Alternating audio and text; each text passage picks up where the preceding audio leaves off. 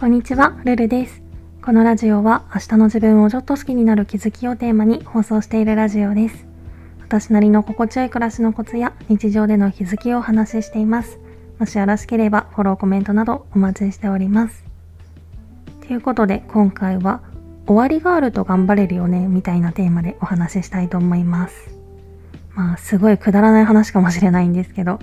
私寒いのがめちゃくちゃ嫌いなんですね。まああんまり好きな人はいないかもしれないけど。そう。なので、ここ数ヶ月はずっと朝起きるたびに寒さに絶望していて、一応夜中もエアコンガンガン効かせてるんですけど、やっぱりところどころそれでは補いきれない場所があって、で、それに加えて朝の時間帯って私は割とネガティブな気分に引っ張られてることが多いので、余計に冬の朝マジで地獄だなって心から思っていて、でも最近ふと冬の寒さっていつまで続くんだっけってことが気になってググって出てきたサイトを見たりとかあとは私は毎日服装をアプリに記録してるので2月3月あたりの服装を見返していたらどうやら3月15日くらいまでなんとかこの寒さを耐えることができればだいぶマシになりそうだなってことが分かってそれで結構気持ちが落ち着いたりもしたんですよね。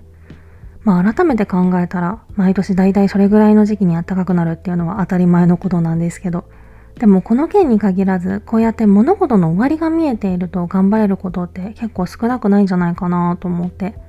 例えば会社とかもそうで仕事もそうだし私の場合は学生時代は学校も基本的に行きたくないなと思いながらいやいや言っていたんですけど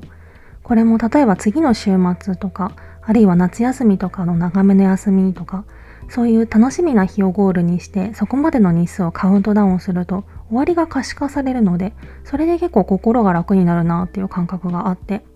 まあそんなわけで毎日楽しいことだけに囲まれて過ごせるならそれが一番だけどなかなかそれが難しいこともあるのでこうやって適宜自分のメンタルを保つ方法を駆使しながらできるだけ毎日安定した気持ちで過ごせたらいいのかなと思います。今回はそんな感じです。レターでの質問感想も絶賛募集中ですので、ぜひお気軽にいただけたら嬉しいです。それではまた次の放送でお会いしましょう。